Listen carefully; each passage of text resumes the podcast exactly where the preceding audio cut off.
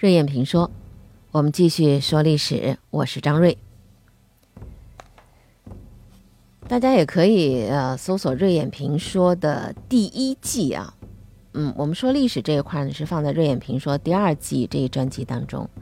那么第一季的内容呢是更加着重于当下，而且很多我们在讲的一些事情啊，隔了五年之后再回头去看的时候，会发现，哎，呃，很有意思。所以新闻啊，它不仅仅是当下所发生的，你可以看到最新的那些东西，它有这样的一个动态的价值。呃，有的时候是新闻的价值，也是在时间过了之后，时间所赋予的价值。那么这就是题外话了。呃，历史也是如此。历史如果放在原来的那个当下发生的时刻，是不是也可以称为是最新所发生的事情？但是经过时间的大浪淘沙之后，我们现在说到的就是历史。为什么要说史？读史使人明智。历史当中的人身在其中，可能都是稀里糊涂的。但是跳出来，时间大浪淘沙之后，回头看历史、看细节、看故事、看人物、看史实的时候，突然感觉，诶，有点意思啊，会明白很多。所以叫读史明智。那我们今天继续说这个太平天国，说后起的太平。天国当中呢，有两个太平军的这个后起之秀的将领，一个叫陈玉成，还有一个叫李秀成。当时呢，就属于太平天国里头的第三把手和第四把手了。陈玉成，他参加太平军的时候啊，非常小，只有十四岁，但他勇敢善战，功绩不断的越级升迁。在洪秀全和杨秀清内讧的。之前他已经是东关正丞相了，当他被任命为第三把手的时候，也不过才二十周岁。在一八五九年，他又被封为英王，成为洪氏之外的第一个被封的后期王。他最显赫的战功是在一八五八年十一月的三河战，这个战役得到李秀成的尽力的支持，大败清军，把湘军的大将。李旭斌和曾国藩的胞弟曾国华给打死了，所以呢，曾国藩就有过这样的悲叹：“数年精锐毁于一旦。”但是呢，呃，陈玉成的全局的战略眼光啊，并不强，因为他最后他竟然赞同了洪仁玕提出来的，最后洪秀全拍板的。那个叫做围魏救赵的策略，就是打湖北来缓解安庆的压力，取远水救近渴，风险又很大。武汉本来可以攻下，怕杨兄弟来干涉啊，坐失战机。后来又因为李秀成没有协调好西征，一无所得。在曾国藩做好战略决战的准备的时候，他才急忙回救安庆，但已经是无济于事了，眼睁睁看着安庆失落。那么洪秀全是什么人呢？他从来不认为自己是错的，他也一贯就是认为自己就是英明正确的。当然呢，他自己自诩为天王嘛，啊，不会犯错。所以呢，当这个失落安庆之后，他不但是不会去承担责任的，不但不会去想出善后的办法，他反而是对陈玉成言辞责斥，革了他的责权，把陈玉成。逼上了绝路，陈玉成也是出于自己过度的自信，以至于后来被诱捕之后被处死了。那么太平军不但是丢了部队、丢了地方，也失去了一支顶天大柱子啊，中流砥柱。再来说那个洪仁玕，他为了报答洪秀全的倚重，也为了证明自己的价值，他做了不少努力。除了刚才说到的所谓的围魏救赵的策略之外，他还曾经亲自带兵去救安庆，结果失败而归。怎么会失败呢？因为他不懂啊，他不懂军事，不会带兵，不足为怪，肯定得败。之前他向洪秀全提出说，用广封王爵来弱墨强本，也就是说。来削弱李秀成、李世贤、杨辅清这些人的兵权，来加强天王的集权，这非常合洪秀全的意。洪秀全和两个老哥洪仁发、洪仁达，不但要弱墨强本，还要借着广封王爵来敛财，所以呢，就有了王爵大甩卖的疯狂的做法。先后他封了两千七百多个王，这样做就是加速了太平军的失败了。洪仁玕后来还写了《资政新篇》啊，《甘王宝志》。虽然当时上下将官没有人看，也不起什么作用，但是《资政新篇》不仅仅基本上实现了他的苦志求名的愿望，更是给后来人提了呃美化洪秀全的好材料。再来说李秀成，李秀成就像很多的平民和游民一样，因时而随。太平军造反，那么在洪杨内讧之前呢，他也因为立功，先后受到杨秀清和石达开的赏识，官儿做到了地官正丞相。在洪秀全、杨秀清的内讧之后，他是第一个犯言直谏的，坚持要求免去洪秀全的两个老哥的王爵，请被迫出走的石达开回来。虽然洪秀全不得已就接受了。但是洪氏兄弟对他从此就是大为遗忌，很不信任。后来由于众人的推荐，李秀成被任命为副长律，然后又在陈玉成之后被封为忠王，还获得洪秀全所赐的万古忠义的手书。这使他经受严重考验之后，洪秀全的一种安抚，也是一种权术。他不十分听话，洪秀全就发怒。就更加的固执己见，两个老哥呢就火上浇油。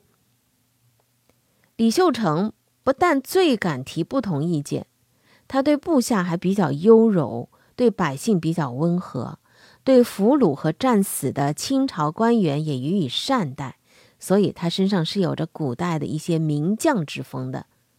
如果不是他握有重兵，而且陈玉成死后，他是太平军的主要支柱。那么他一定会被废掉或被除掉的。现在这种情形，就洪氏兄弟呢，得必须依靠他，但是呢，又猜疑他，又忌讳他。他占领苏州之后，比较考虑他自己了，比较顾及，他也比较重视物质享受，自然他的战斗的意志啊也有变化了。但是呢，他终于还是忠字当头的。连洪秀全的特别错的命令，他也去服从。他主张让城别走，这个城就是指南京，说这是保存太平军唯一的办法。但是遭到了洪秀全的痛斥。在曾国藩的湘军攻破南京的时候，他为了保护洪秀全的儿子洪天贵福突围，结果被俘了。在写给曾国藩看的词。啊，除了要留一部自传，保存太平军的史实之外，他还想保护自己的部下官兵能够免遭残杀，甚至企图鼓动曾国藩啊能够拥兵称帝来反对清朝统治。他还希望能够有重整太平军的可能。曾国藩什么人啊？他当然能够看出李秀成的用意，所以不予采纳。把他给杀了，把他那个词，啊，给删改了之后出版，就是这个词是什么？是供词，就李秀成的供词。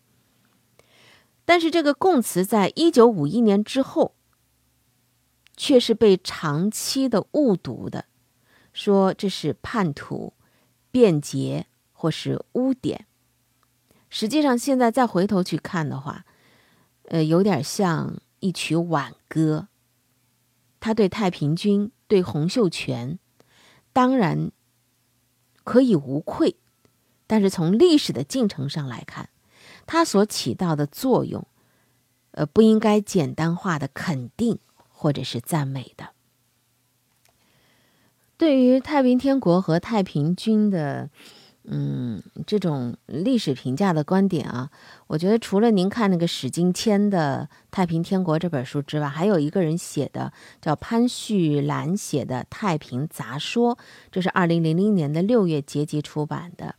呃，也是值得一看的，因为里面也有许多对历史的嗯观点、历史观。再回头说到太平天国太平军啊，洪秀全他造反的动机到底是什么？其实主要还是他个人的。天下一家共享太平，这是口号，也是他造反的需要。他造反之后的所作所为，表明只要是建立一个君权加神权的家天下，建立他自己极尽享福、极尽威风的地上天堂。他引发的长期内战，据人口史专家统计，使江浙两省大概有一千六百万人口的减少，南方各省减少人口总数大概有七千万。这样的生灵涂炭是史无前例的，也可以说是一场浩劫。中国最富庶的地方，难以计数的物质财富受到破坏，生产力极度萎缩。商品经济受到毁灭性的摧残，传统文化被不加区别的扫荡殆尽，全国上下注意力都集中在了内战上，没有可能从经世致用、睁眼看世界、师夷长技进一步去思考改革维新的。所以在一八五七年到一八六零年，那些帝国主义就是利用清政府被太平军搞得精疲力尽的时候，发动了第二次的鸦片战争。英法联军攻陷北京，火烧圆明园，清政府丧失重大权益，大量赔款，甚至承认来中国贩卖鸦片是合法贸易。而在这期间，沙俄先后强占了东北的大片的土地。如果没有内战，中国不至于在外国侵略者面前听任百步宰割。而内战和外国侵略是中国丧失的近代化的最后的机遇啊！你像日本在这个时候，在中国举步维艰的时候，他们实行了明治维新，富国强兵，成为中国首要的侵略者，使中国长期受他的压迫、掠夺和宰割。从社会制度上来讲，太平军实行的是军权加神权，极端专制的军事统治。它没有政治制度，没有规章，没有法律，没有完整的政权机构和系统。军师掌握整个占领区的大权，各地的军事长官统领行政、司法、生产分配。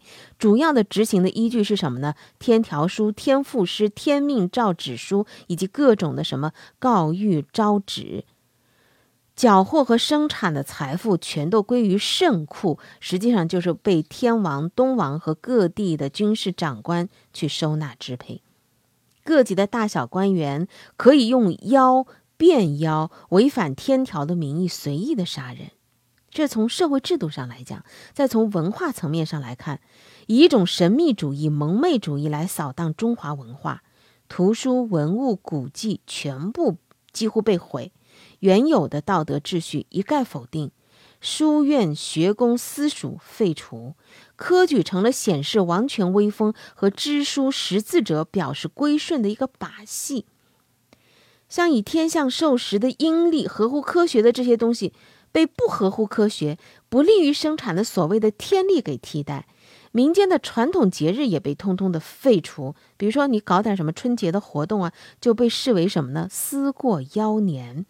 一经举报是要严惩的。江南的民间风俗受到严重的摧残，长期发展形成的汉字汉语是有序的，结果突然被掺入了很多的新造的怪字和隐语，还有空前的大量的隐晦之语，弄得真的是混乱不堪啊！洪秀全所推行的神秘主义、蒙昧主义，它不是从天上掉下来的，它是。以中国传统文化当中最落后、最野蛮的那一部分为基础，然后吸收外来宗教的极端迷信的内容和形式拼起来的，其实它是一种邪教文化。落后还可以为发展、改进、维新，它提供一个比较低的起点，不用从零开始。但是如果是大破坏、大倒退，那真的是会拖进毁灭的深渊。当时中国绝大多数的老百姓是反对太平军的，清醒的知识者几乎没有人愿意参加太平军造反。没有人不反对太平军。像林则徐，他作为一个伟大的爱国者，他是首先睁眼看世界的人。他在退休，而且已经是重病在身、百无所求的时候，他毅然接受去平定、瓦解、招抚或者是镇压太平军的任务，以至于他在赴任的途中就病逝了。那么曾国藩，他本来呢，他是在家里守孝的，他受命组建湘军，为了稳定局势。把一些哄抢米行，而且有会堂分子嫌疑的人杀掉，所以他曾经被称为叫什么呢？叫曾剃头。他把自己的身家性命都豁出去了，两次战败，投水自尽未遂，兄弟四人有三个从容，两个人战死。他打败太平军之际，他不敢做皇帝，他不仅是要保持名节，更在于。不敢承受中国内部混战和外国加剧侵略的后果，他不敢让中华民族在血海当中分崩离析呀。所以我们在历史当中会发现很多这样的一些人物。中国的历史很沧桑，中国的百姓也在这个沧桑的变幻当中经历过很多的苦难。所以说，中华民族啊。在历经历史沧桑的变幻，经过多少的磨难，依然可以屹立不倒，就是很关键的一点。在历史的转折的节点当中，我们真的会发现，有一些大放光彩的人，他们的所为，他们的牺牲，他们的奉献，将历史扭转到。正确的道路之上继续前行。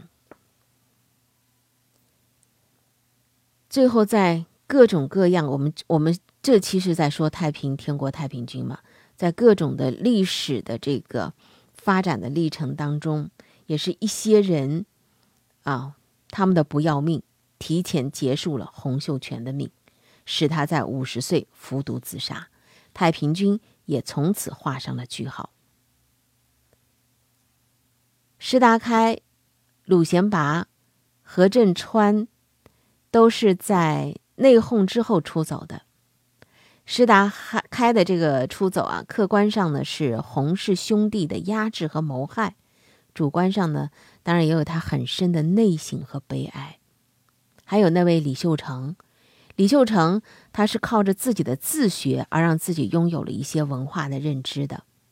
他当时被曾国藩给抓了之后，在他的供词的词书当中，就写着被俘的清朝官员说他未遇明君，好惜好惜呀，借以透露出自己一种痛苦和无奈的心情，承认洪秀全是明君的反面。当然，他没有，也不可能真正的揭示出洪秀全他的真实的面目，他也不可能看清楚洪秀全当时给中国带来的一种祸害。好，我们今天的呃说历史啊，就到这儿。其实我们说历史也都是说一些皮毛，嗯，实。麦穗儿一样，捡一些小穗子，它不能称之为是整片的田野。如果你想看到更广阔的田野和天地的话，那还是建议你去读原著，去读书，与高人对话，让自己受益。好，我们今天的说历史啊，就到这儿。呃，您可以在喜马拉雅搜索“瑞眼评说”啊，有第一集和。第二集的这个两个不同的这个专辑，我们把说历史这一系列放在了第二集的专辑当中。我是张瑞，瑞眼评说，愿在这样的一个音频平台之上和您分享更多的过往和当下。好，今天就到这儿。